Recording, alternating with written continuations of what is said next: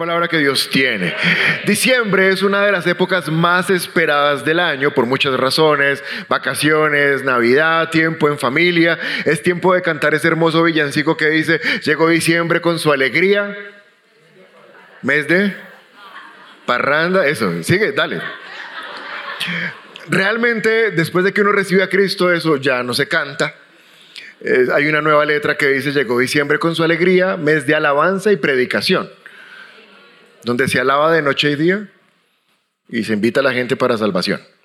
Ah, ¿cómo vieron ahí? Uy, uy, Sí, porque eso de parranda, no, no sé. Pero el Señor igual te perdona. Eh, hoy tenemos cena, entonces en casa pueden ir alistando un juguito de fresa, de uva, de mora, algo rojo. Si ya no alcanzaron, un vasito de agua y una galletita o un pedazo de pan y todo eso está bien. Pero a pesar de que diciembre es el mes donde recordamos que Jesús vino a salvarnos, las tinieblas siempre tienen la capacidad de dañar todas las cosas bonitas. Y entonces toman la época de Navidad y la pervierten y entonces la gente en vez de estar ahí celebrando la salvación, celebrando a Jesús, lo que están es eh, bebiendo y volviéndose locos. Y, yo recuerdo una vez cuando estaba pequeño que eh, era época de Navidad y en esa época todavía pues, no sabíamos nada de Dios. Y una de mis primas llevó al novio y ese señor era todo celoso y como a las 3 de la mañana se agarró por allá con otro. Y esas eran las Navidades, o sea, el sabor de la Navidad era ver gente borracha ahí dándose botellazos y eso. Porque eso ha hecho las tinieblas, que la época de mayor celebración se convierta en una época de pecado, de desorden, de peleas. Y es curioso porque mientras la gente está comiendo el buñuelo así todo grasosito, delicioso, están cantando, ven, ven, ven, ven a nuestras... Ah, no, aquí ya nadie canta villancicos, solo giré y no sé qué. Pero había un villancico en alguna época de la historia que decía, ven a nuestras almas, ven, no tardes tanto, oh Jesús, no tardes tanto. Y la gente está cantando y profetizando lo que ellos necesitan. Ven a nuestras almas, ven, no tardes tanto, Jesús, no tardes tanto. Y a pesar de que lo están cantando, no están entendiendo ni papa de lo que están diciendo. Porque después terminan de cantar el burrito sabanero, abren la de Bucanas y se vuelven locos. Pero eh, ya el otro año, creo, ya cumplo casi 20 años de estar predicando la palabra. Y en todo este tiempo yo he visto que Navidad, vacaciones, también es una época peligrosa para los cristianos. Yo he visto que muchos que venían a la iglesia en Navidad se enloquecen. Algunos vuelven a los hábitos antiguos, vuelven al licor, vuelven a Joselito, vuelven al cigarrillo. Otros pierden los hábitos que, habían logrado de congregarse, de orar, de leer la palabra, porque estas épocas son épocas peligrosas si uno no está bien plantado en la fe. Y mira, la iglesia ya casi cumple 12 años y te puedo decir que ya llevo casi 11 eneros viendo que gente que se fue a vacaciones no volvió. No volvieron nunca. Porque en la Navidad, en las vacaciones, en ese tiempo, permitieron que el mundo se les volviera a meter en el corazón. Y la palabra de Dios dice en Hebreos 10:37, pues dentro de muy poco tiempo, aquel que viene vendrá sin demorarse. Lee ese versículo conmigo, 1, 2, 3. Pues dentro de muy poco tiempo, aquel que viene... Versículo 38 dice, mas los justos vivirán por la fe. ¿Algún justo en este lugar? Nosotros vivimos por la fe. Pero mira lo que dice Dios, pero no me complaceré con nadie que se aleje. 39. Pero nosotros no somos de los que vuelven atrás. Mira a alguien cerca y dile nosotros.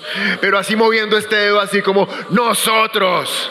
Eso, no somos de los que se vuelven atrás y se pierden, sino de los que tienen fe y salvan su alma. Versículo 37 dice que dentro de muy poco tiempo aquel que ha de venir vendrá. Iglesia, mira, mírame un segundo. Jesús está cada vez más cerca de venir. Y estamos orando, yo no sé ustedes, pero yo sí estoy orando de que Jesús ya venga. Yo ya me quiero ir de este lugar. Este lugar ya no es apto para cristianos. Ya hay demasiada inmoralidad, pecado, inseguridad. Que el Señor venga porque lo que viene más adelante está cada vez más feo. ¿Sabes qué dijo Jesús? Mateo 24 dijo, cuando yo esté a punto de regresar, van a haber guerras y rumores de guerras. Y ustedes van a saber que yo regreso porque hay guerras. En este momento hay dos guerras súper importantes en el mundo. Ucrania contra Rusia, Israel contra todo este, este grupo islámico. Pero esta semana apareció otra noticia que nos deja ver que Jesús ya viene. ¿Sabes qué? Venezuela, Venezuela. Ahora se quiere pelear con Guyana por un pedazo de tierra. Y estaba leyendo que este prócer de la patria, Maduro, se va esta semana a Rusia a hablar con su buen amigo Vladimir Putin. ¿De qué estarán hablando? Con ese, con ese alma de Dios que es Putin. ¿Y de qué van a hablar? Pues van a hablar de que Estados Unidos movilizó sus tropas y las puso en Guyana para defender la soberanía de ese país, de Venezuela. ¿Sabes cómo se llama eso? Un rumor de guerra. Y oramos para que eso no se vaya a estallar, porque si se estalla, todos nosotros vamos a ver el efecto de esa guerra, si es que está en el patio de nuestra casa. Y eso lo único que muestra es que lo que Jesús dijo, cuando venga van a haber guerras y rumores de guerra, cada vez está más cerca. Y no sé tú, pero yo sí quiero que el Señor venga pronto. Y espero que ustedes no sean como la señora de este video que les voy a mostrar. ¿Puedes poner el video, por favor? Y también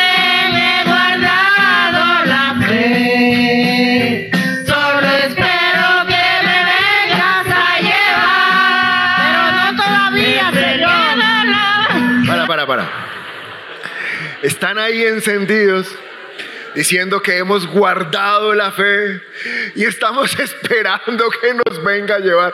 Y grita una por allá, pero no, vuelve a ponerlo. Y también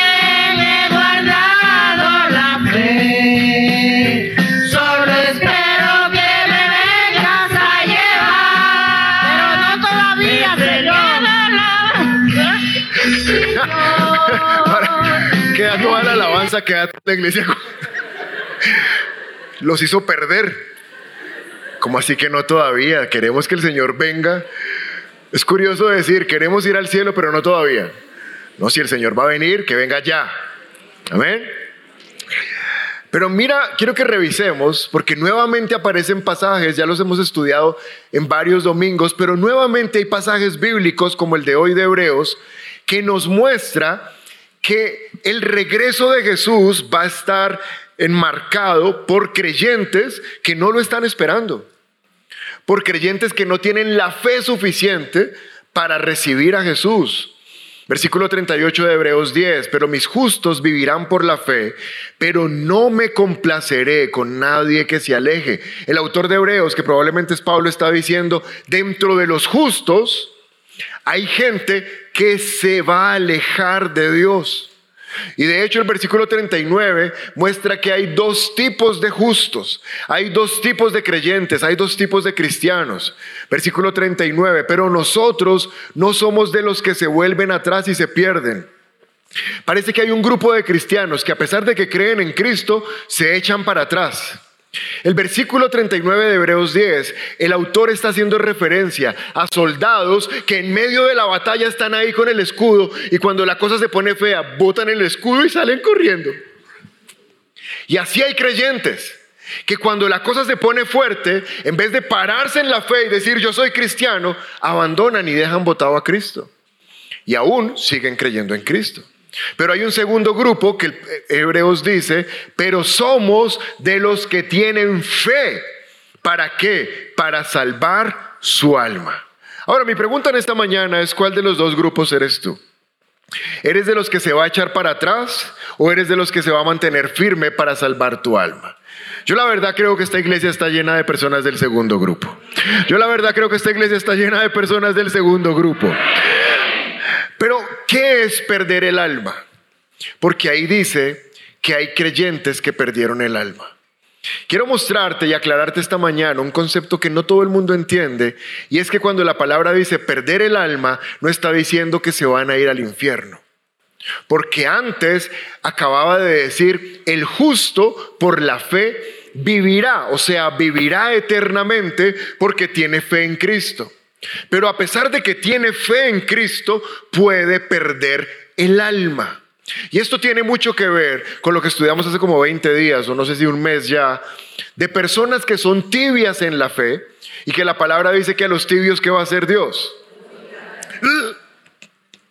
que los tibios le producen náuseas al punto de que los tiene que vomitar, pero ser vomitados no significa ser expulsados del cielo de una patada, como el coyote, no, sino que significa que no vas a heredar eternamente aquello que Dios tenía para ti. Significa que puedes estar en el cielo, pero no disfrutar de la plenitud del cielo. Eso significa perder el alma. Y entonces, ¿qué significa salvar el alma? Salvar el alma significa no solo que somos salvos, sino que vamos a llegar al cielo y vamos a recibir las recompensas que Dios tiene para nosotros. Segunda de Timoteo capítulo 4, verso 7. Pablo está diciendo, he peleado la buena batalla, he terminado la carrera, he mantenido la fe. Mira que Pablo está diciendo que él salvó su alma. ¿Y cómo está diciendo que él salvó su alma? Porque terminó la carrera que Dios le mandó a correr. Y ahora él mismo está diciendo que la única manera de terminar esa carrera es a través de la fe. ¿Y qué es la fe? La fe es aquello que produce las obras para que tú vivas en la tierra como Dios te llamó a vivir y cuando llegues al cielo recibas y escuches que salvaste tu alma. Por eso el título de esta mañana, si estás tomando nota, que es lo que te sugiero que hagas, es La fe produce obras para salvar el alma. La fe produce obras. La fe no simplemente son buenas intenciones o buenos pensamientos. Tú tienes fe de que Dios te va a ayudar. Sí, yo tengo fe. Ay, qué hermoso. Eso no es la fe. Y me gustó cuando le preguntaron a Santiago, el hermano de Jesús, ¿qué es la fe? ¿Y sabes qué dijo él? Obras. Porque la fe sin obras está muerta. ¿Y sabes qué dijo? Muéstrame tu fe, pero muéstramela por las obras que tienes. Cuando tú recibes a Cristo, ¿cuántos creen en Jesús como su Señor y Salvador? Vamos, quiero ver manos arriba. ¿Cuántos creen en Jesús como su Señor? Cuando tú recibes a Cristo, eres salvo. En tu espíritu hay una transformación instantánea y ahora naces de nuevo y porque tu espíritu es nuevo, se conecta con Dios y eso te da entrada al cielo. No tuviste que hacer absolutamente nada, solo creer que Jesús es el Señor. Y entonces acá por dentro algo pasa, un milagro sobrenatural, que de hecho es de los milagros más importantes de la palabra, que es que una persona que está muerta espiritualmente ahora vive espiritualmente y por su espíritu tiene entrada al cielo. Es decir, en su parte espiritual, todos nosotros somos salvos. Pero después de ese día, ahora empieza un proceso de cambio, de restauración, de renovación en nuestra alma. Y si no sabes qué es el alma, tienes que escuchar las dos eh, enseñanzas anteriores de los miércoles, donde he explicado perfectamente qué es el alma. Pero tu alma no está salva de la misma manera que tu espíritu, sino que tu alma empieza un proceso de transformación cuya parte final, cuya meta, la culminación de ese proceso se llama la salvación del alma. ¿Y qué significa que el alma sea salva? En el griego esta palabra significa tener posesión completa de lo que Dios tiene para ti. Quiere decir que tú vas a llegar al cielo y Dios tiene recompensas, galardones, premios para absolutamente todos ustedes, pero por las acciones que viviste en tu vida, cuando llegues al cielo, tomas posesión completa de lo que Dios te dio. Y eso se llama salvación del alma. Mateo capítulo 16, versículo 26. Quiero ver qué dijo Jesús al respecto. Verso 26 dice, ¿y qué beneficio obtienes si ganas al mundo entero, pero pierdes qué? Vamos iglesia, pierdes qué? ¿Y qué dice después? ¿Hay algo que valga más que tu alma? Si solo leemos ese versículo, y lo sacamos del contexto de donde lo estamos leyendo, entonces yo lo podría predicar de esta manera. Recibe a Jesús. Mira que si no lo recibes te vas a ir al infierno, pero recíbelo para que tu alma sea salva. Y si lo predico de esa manera, podría estar bien. Pero ¿sabes cuál es el problema? Que lo estoy sacando del contexto de donde está escrito. Yo tengo que leer el siguiente versículo, lo que dice. Pues el Hijo del Hombre vendrá. ¿Cuántos están esperando que venga? Pero no todavía. No, sí, sí, ya. Pues el Hijo del Hombre vendrá con sus ángeles en la gloria de su Padre y juzgará a cada persona de acuerdo a su fe. Amén. ¿Qué? Y juzgará a cada persona de acuerdo con sus acciones. Quiero que veas que cuando Jesús está hablando de la salvación del alma, no está hablando de la fe, está hablando de las acciones. Y va a haber un juicio por las acciones. ¿Quiénes van a pasar por este juicio? Aquellos que ya son salvos en su espíritu por creer en Cristo ahora van a ser pasados por un juicio donde se va a examinar si las acciones que hicieron mientras estaban en este mundo correspondieron con las acciones que Dios preparó para ellos. Porque la palabra de Dios dice que Dios ya preparó unas obras, unas acciones para absolutamente todos los que estamos aquí. Y están preparadas desde antes que nosotros naciéramos. Ya se sabía, cada uno de nosotros, qué acciones teníamos que venir a hacer a este mundo. Y cuando se nos pase el examen de esas acciones, aquellos que logren pasar la prueba recibirán la salvación del alma. Y no estoy hablando que los que no la pasen entonces nuevamente ¡pum! lo sacan del cielo. No, esto no es para salir del cielo. Esto es para saber qué lugar ocuparás en el cielo. Ayer estábamos en reunión de pastores con mi pastor Habíamos más de 60 pastores. Y al final del año él hace como un balance de todo lo que se tiene que hacer para lo que se hizo y lo que se tiene que hacer. Y nos dio como siete, ocho temas y nos dijo, les encargo que prediquen de esto a su iglesia. Y él no sabía que yo iba a predicar de esto, pero nos dijo, enséñenle a los cristianos que en el cielo no todos vamos a ser iguales. En el cielo no todos vamos a ocupar el mismo lugar. En el cielo, nos guste o no, va a haber discriminación, va a haber estratificación. No puede ser que una persona que dedicó 60 años de su vida a servir al Señor comparta cuadra con el que se salvó el día anterior. No puede ser. ¿Sería justo? No, Dios es un Dios justo. Y de hecho dijo, les voy a contar un chiste para que se los cuenten a su iglesia también. Voy a contar un chiste que no es mío. Si te parece bueno, es porque lo conté yo. Si te parece malo, es porque pastor me lo contó. Ayer pastor me dijo que más o menos en marzo viene a predicar acá, entonces vamos a estar contentos de que él viene. Y entonces el chiste era, es un chiste, no es una parábola, no está en la Biblia, no diga como, uy, qué herejía. No es un chiste. Que un señor cristiano estaba en su iglesia, pero era tacaño como él solo. Dijo mi pastor, tenía artritis de codo. O sea, él no podía dar. Pero tampoco dedicaba tiempo a servir al Señor, tampoco dedicaba tiempo a prepararse en la obra. Y resulta que este Señor se murió. Y como en todo chiste, lo recibió Pedro en el cielo. Entonces Pedro lo recibe, no, bienvenido, y empieza a darle el tour por el cielo y se lo lleva a uno de los barrios más play del cielo y el que se murió todo contento, pero ahí no estaba su casa. Después Pedro lo pasó por un barrio como de clase más o menos y el Señor dijo, bueno, al menos acá, pero ahí no estaba su casa. Y luego Pedro los llevó a un lugar de casas feas, en el cielo no hay lugares feos, pero es un chiste. Y allá en el fondo había un tugurio, una casa horrible. Y le dice Pedro, ahí está tu casa. Y el señor este se puso muy bravo y dijo, no, no, no, yo exijo una mansión como las que me mostraste al principio. Y Pedro le dijo, lo siento, eso fue lo que nos alcanzó con lo que diste y lo que serviste para el Señor. Ahora, pastor dijo que era un chiste, pero es bíblico porque la palabra dice que no nos hagamos tesoros en la tierra, sino que hagamos tesoros en el cielo, donde el ladrón no roba, donde la polilla no se come y donde el, óxido no corroe. O sea que este, este chiste, historia, es demasiado bíblico.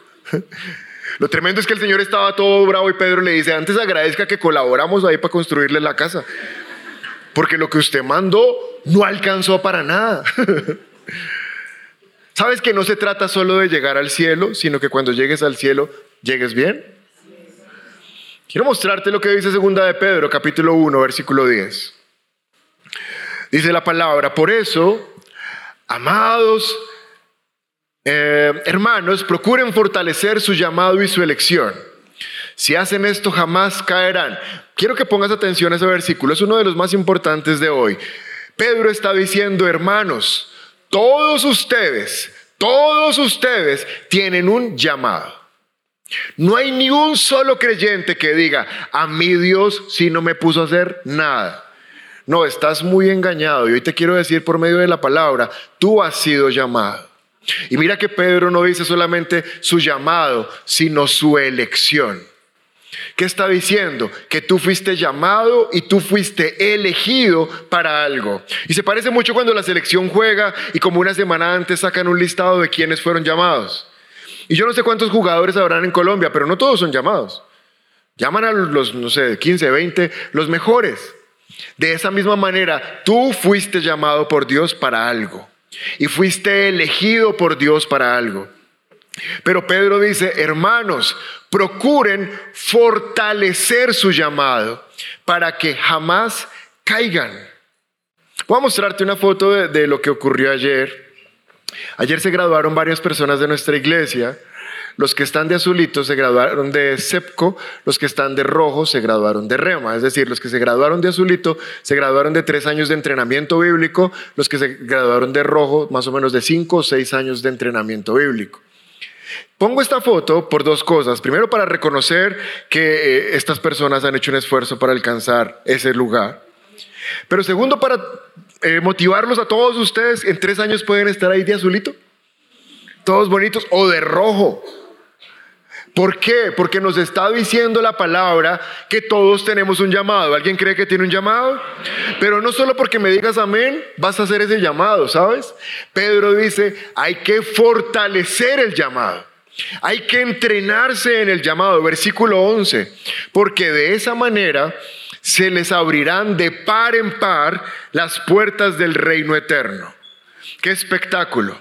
Para las personas que comprenden que tienen un llamado y se entrenan en ese llamado y se dedican a ese llamado, cuando lleguen al cielo, las puertas del cielo van a estar abiertas de par en par. De par en par significa que los están esperando con una celebración tremenda. Pero sabes que hay personas creyentes que no les interesa su llamado, que no les interesa que fueron elegidos. Y cuando lleguen al cielo las puertas no van a estar de par en par. Casi que les va a tocar empujar la puerta para meterse porque no los están esperando.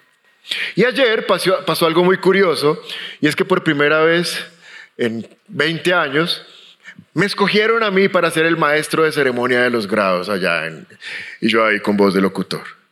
Ya me sentía como a continuación la candidata de Risaralda. Sí, era muy raro, o sea, tuve que meterme en un papel que yo no soy. Pero me gustó poder entregar estas cositas, esto se llama un testigo, a las personas de nuestra iglesia. Para mí fue muy emocionante verlos y poder entregar esto a ellos o llamarlos para que los recibieran. Y te voy a poner un ejemplo de qué significa la salvación del alma, porque es un tema que no es fácil de entender. Y lo vamos a hacer inspirados en este versículo 11 de segunda de Pedro. Dice que a los que se fortalecen en su llamado y en su elección, se les van a abrir de par en par las puertas del reino. Y lo vamos a, representar con el grado de ayer. ¿Está el graduado? Bueno, a continuación hacemos el llamado a este lugar a Leguizamón Alan Roberto graduado con excelencia.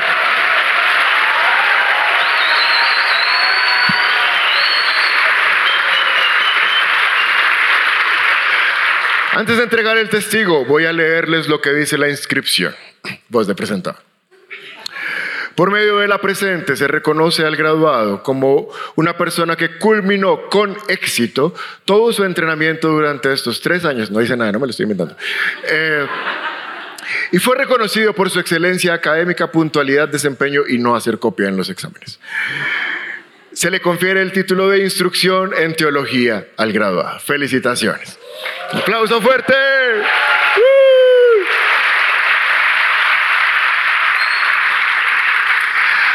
Ahora, él acaba de recibir una recompensa. Sí. Que él creyó, ya, entonces, bájate y sigo predicando. No, es un, es un ejemplo. Después yo te dejo predicar, pero hoy tengo que seguir. él recibió de manera amplia la recompensa por el esfuerzo que hizo durante seis años o cinco años. En el cielo, cuando entre, va a pasar lo que pasó hoy. Todo el mundo, ¡Uh, uh, felicitaciones! Y él va a andar eternamente con su testigo de que lo hizo bien. Pero ahora te voy a mostrar qué va a pasar con personas que no, no están interesadas.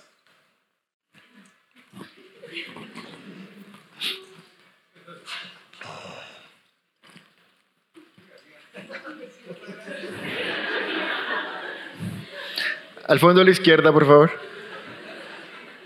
Más a la izquierda. Cuando un creyente no entrega su vida para hacer lo que Dios le llamó a hacer, claro, va a llegar al cielo, pero sin pena ni gloria. Nadie lo está esperando para darle una recompensa. ¿Y sabes cómo llama eso la palabra? Perdió su alma. El que ganó su recompensa, ganó su alma. El que pasó derecho, casi que se coló, perdió su alma. ¿Estamos entendiendo? Hebreos capítulo 6, gracias Alan. Y felicitaciones por tu grado. Sí se graduó ayer realmente. Puedes poner la foto para que haya este, evidencia de que él se graduó ayer. La foto. Él es el de rojito de abajo tan lindo. Hebreos 6, 11 dice, pero deseamos que cada uno de ustedes muestre el mismo entusiasmo hasta el fin, para la plena realización de su esperanza, para que no se hagan perezosos, sino que sigan el ejemplo de quienes por medio de la fe y la paciencia heredan las promesas. Hebreos nos está diciendo que hay personas que al principio fueron creyentes súper entusiasmados, pero progresivamente iban perdiendo el entusiasmo. Y el versículo 12 dice que se volvieron perezosos, gente perezosa, que ya le daba pereza congregarse, ya le daba pereza leer la Biblia, servir a Dios. ¿Qué tal? ¿Con qué tiempo? Y la palabra dice que no seamos ni perezosos y que no perdamos el entusiasmo, porque por medio de las obras que produce la fe, vamos a terminar heredando las promesas. ¿Qué ocurre? Que muchos pensamos, mírame acá que esto que voy a decir es súper importante, que la fe es para obtener cosas en este mundo. Pastor, ahí orando, pero con una fe que este 2024 mi negocito sí es pega, pastor ahí orando que me van a contratar en esa empresa, que me van a subir el sueldo, que me van a poner en un sitio más alto, más alto, ahí orando para conseguir la, la idónea, pastor, para formar esa familia. Y todo eso está bien. Pero sabes que cuando la palabra habla de fe para promesas, no está hablando de esta tierra, sino de la otra. ¿Sabes cómo llama Dios a tu aumento, a tu ascenso, a tu empresa, a tu esposa, a tu hijo, a tu carro, a tu casa? ¿Sabes cómo llama Dios eso? Añadiduras. O sea, eso es el postre. Y lo más curioso es que nosotros como creyentes le estemos invirtiendo fe a cosas que se van a quedar en esta tierra. Porque por más abundancia que tengas, por más hermosura que tengas, por más delicioso que puedas comer, todo eso se va a quedar acá. Y la fe es para heredar no lo de acá, sino lo de allá.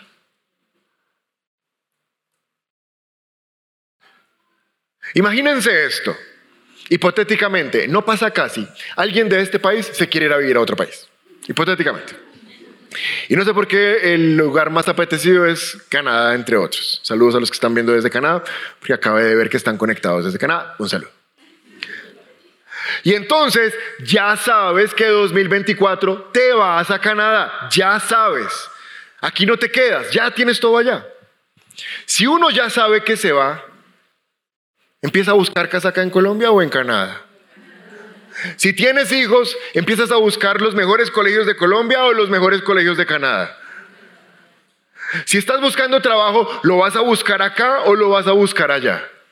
¿Por qué? Porque ya tienes claro que te vas.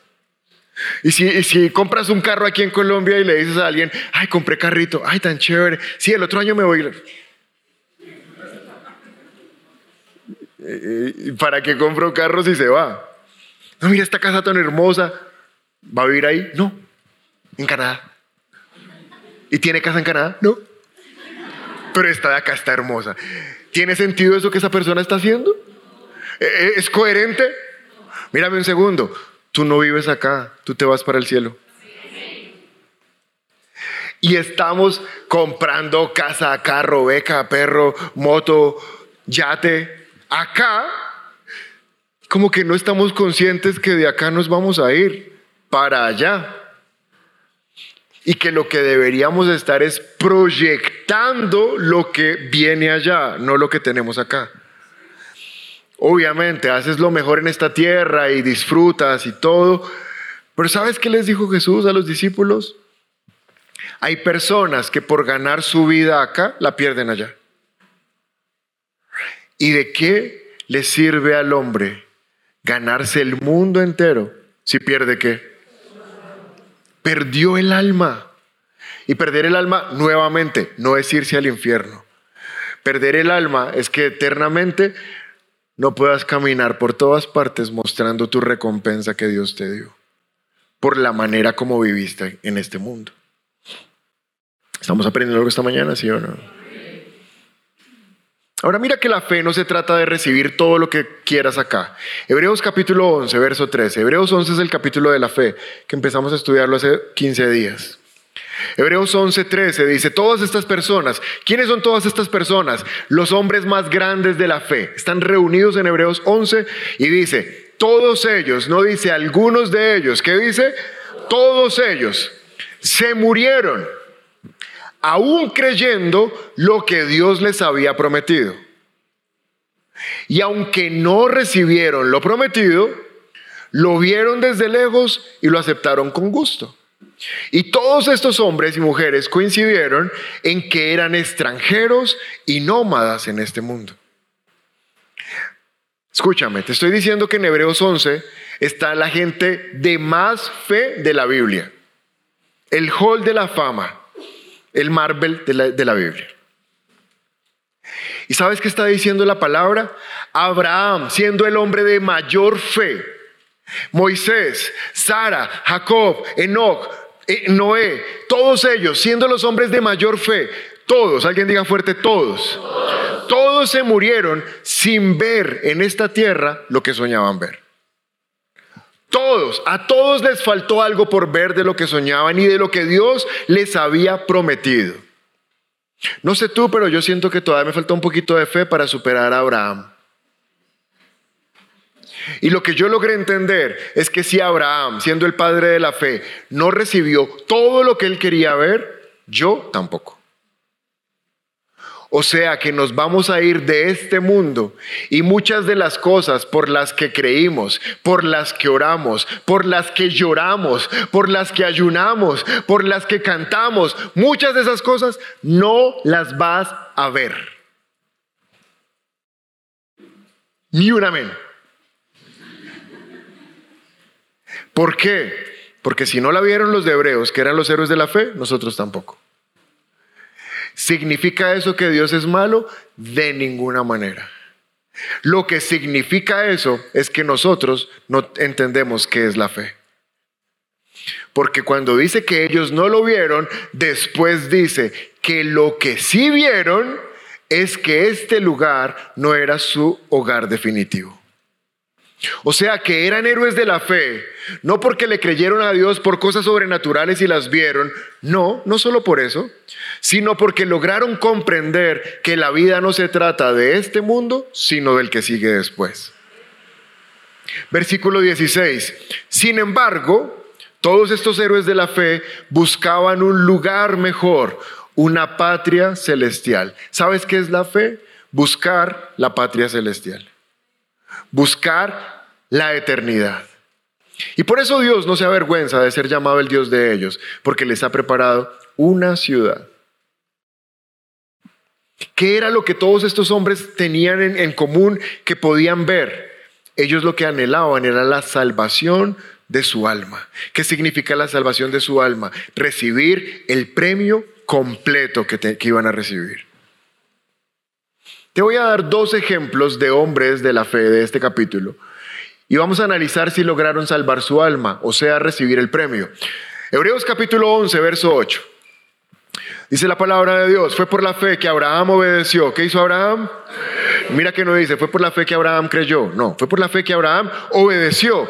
Cuando Dios lo llamó para que dejara su tierra y se fuera a otra que Dios le daría por herencia. Abraham se fue sin saber a dónde iba. Y cuando llegó a la tierra que Dios le había prometido, vivió allí por fe, pues era un extranjero que vivía en carpas. Lo mismo hicieron Isaac, Jacob y los que heredaron la promesa. Abraham esperaba con confianza una ciudad de cimientos eternos, una ciudad diseñada y construida por Dios.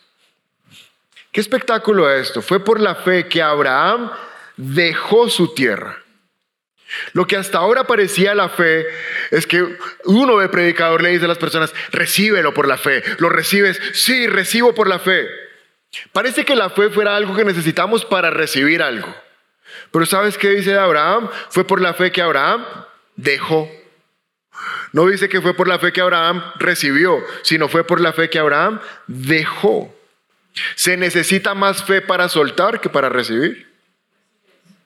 Se necesita más fe para soltar que para recibir.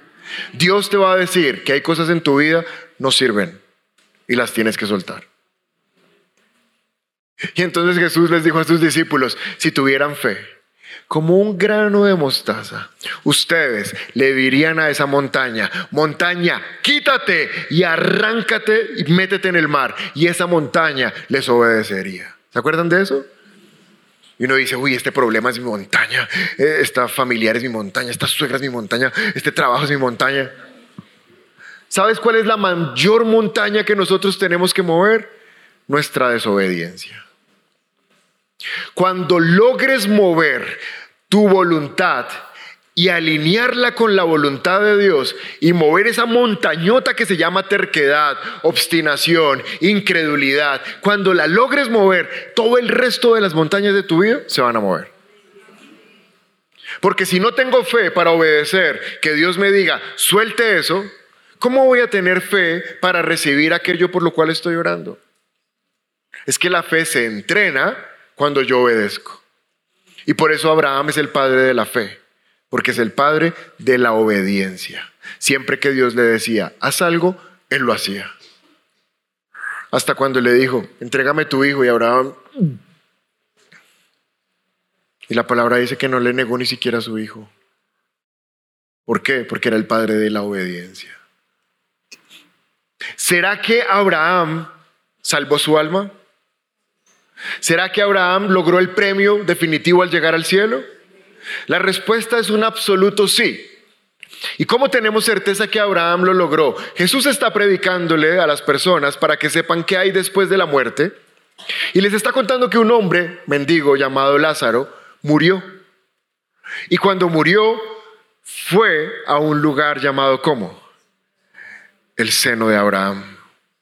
Seno de Abraham o el regazo de Abraham o el abrazo de Abraham. Lo que está diciendo Jesús es que Abraham en el otro lado de la, de la eternidad es el que recibe a aquellos que tuvieron fe para creer en Jesús. O sea que tenemos absoluta certeza de que recibió el premio definitivo, porque es el Padre de la fe, no solamente de los que están vivos, sino de los que murieron. Qué reconocimiento tan espectacular el que Jesús hace de Abraham. Pero les voy a mostrar otro ejemplo.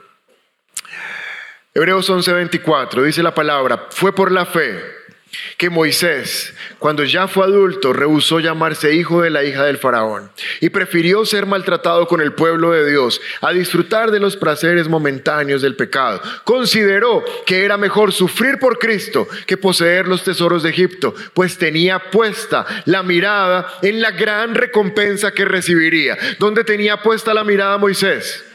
Vamos iglesia, ¿dónde tenía puesta la mirada Moisés? ¿Dónde tenía puesta la mirada Moisés? por un sándwich con café. ¿Dónde tenía puesta la mirada Moisés?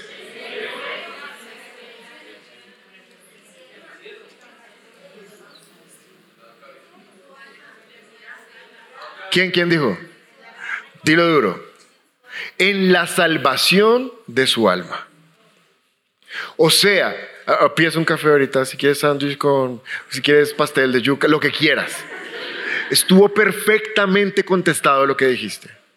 Moisés tenía puestos sus ojos en la salvación de su alma, es decir, en la recompensa eterna que le iban a dar. Y el caso de Moisés es buenísimo. Mira el versículo 24, por la fe Moisés, adulto, rehusó llamarse hijo de la hija del faraón. Moisés por fe rehusó se quitó de muchas cosas que tenía de privilegio. Número uno, él era el heredero del faraón. Es decir, el hombre más poderoso de la época, Moisés, era su heredero. Y por la fe, ¿sabes qué dijo Moisés? No quiero tu herencia. Y yo veo a Moisés y yo digo, yo creo que yo no hubiera hecho eso. O sea, si hoy yo soy el, el heredero de Elon Musk, por ejemplo, uno de los hombres más ricos de la historia, entonces me dice, por la fe vas a negar tu herencia. Yo, no hay otra. Quitarse uno la herencia del hombre más rico de la historia, del momento. Mira lo que dice después. Rehusó llamarse hijo de la hija del faraón. ¿Qué está diciendo? Moisés rehusó ser el próximo faraón de Egipto. Él era el próximo faraón de Egipto. Es decir, Moisés iba a ser el hombre más importante de la tierra. ¿Y sabe qué dijo, saben qué dijo Moisés? no, no quiero. ¿Qué? Dice después, y se negó a disfrutar de los placeres del pecado.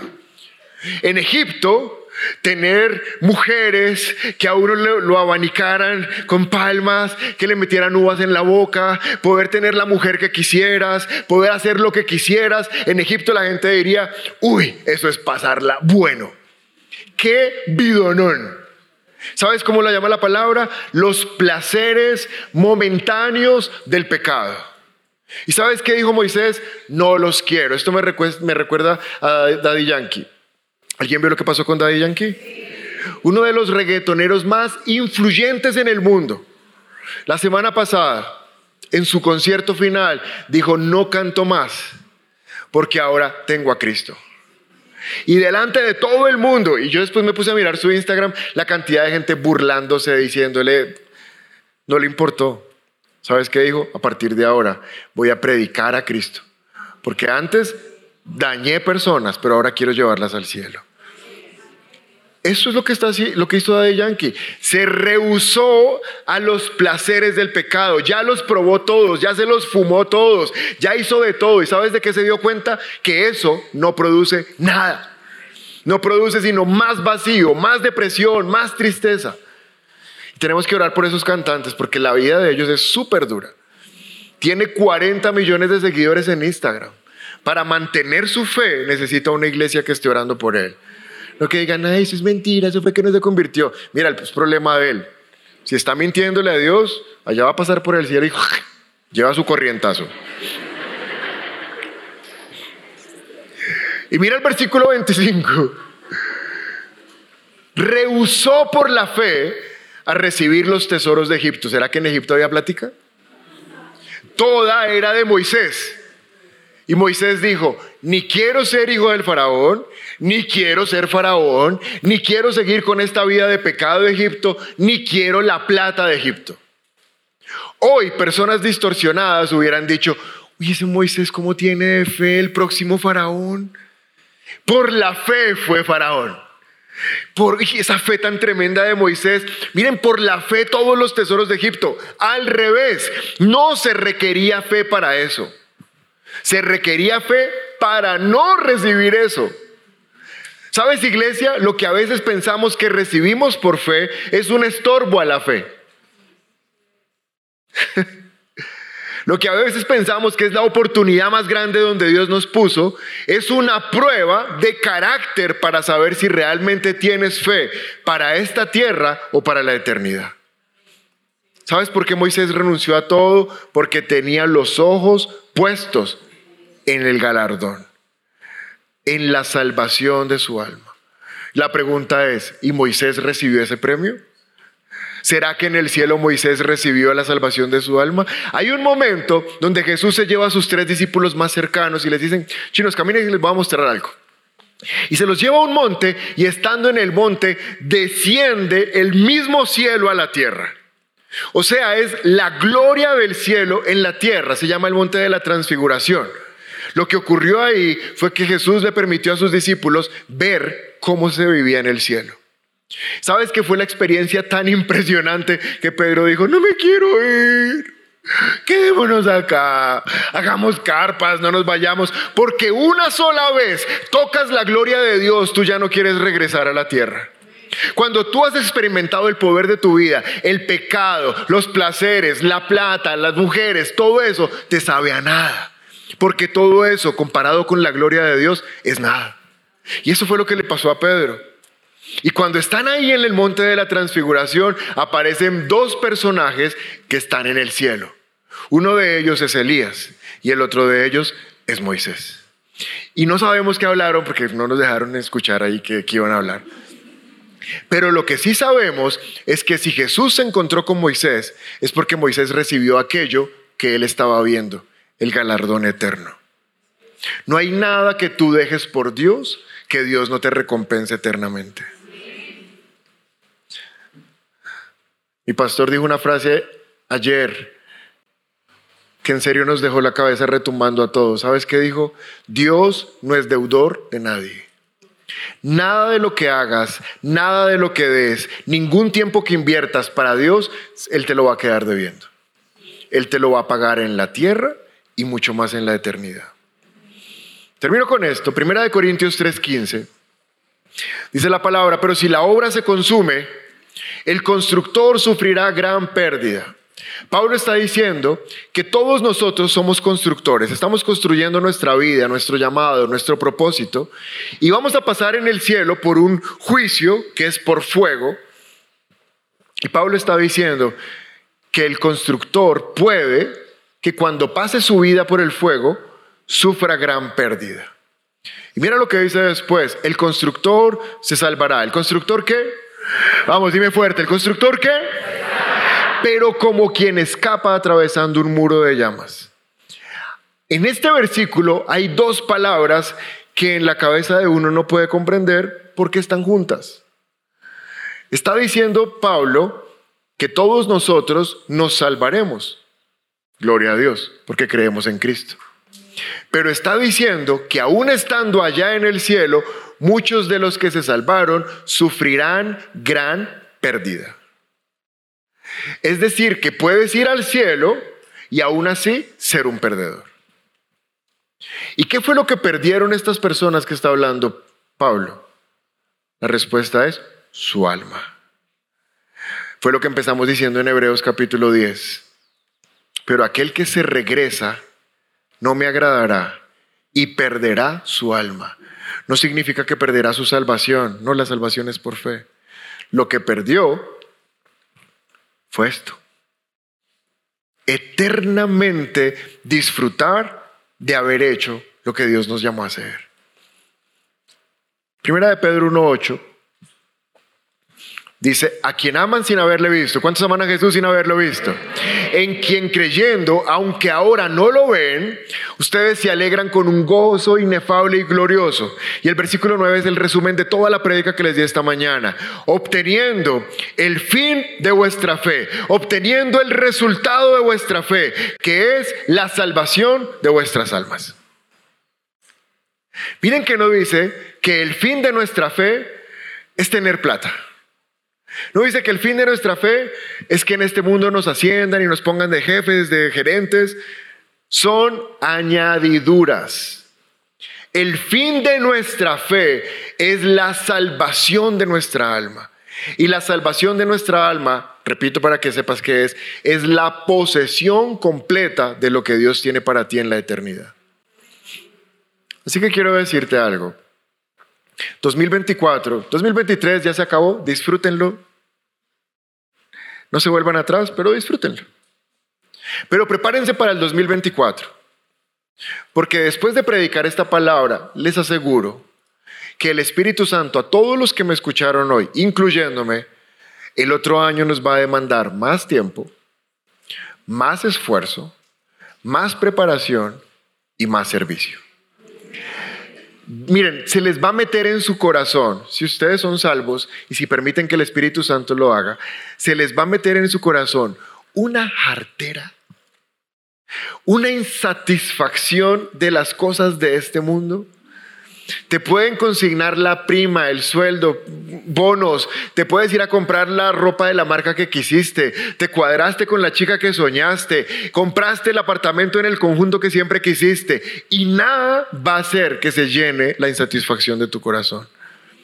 Porque solo se va a llenar cuando dediques más tiempo, más esfuerzo, más preparación y más servicio para Dios. ¿Y por qué Él va a poner esto? Escúchame que ya terminé.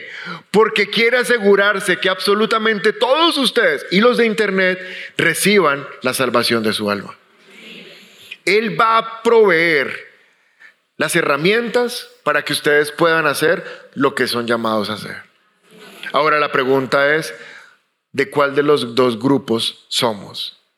¿De los que se echan atrás para perdición? ¿Vas a perder eternamente? ¿O eres de los que persevera hasta alcanzar la salvación de tu alma? Tengo absoluta certeza que ustedes son del segundo grupo. Este es un podcast original de Un lugar cerca de ti. Puedes escuchar un nuevo capítulo todos los martes en Spotify, Apple y Google Podcasts. Para conocer más de nuestra iglesia, puedes ingresar a www.unlugarcercadeti.com o también seguirnos en todas nuestras redes sociales como arroba un lugar cerca de ti.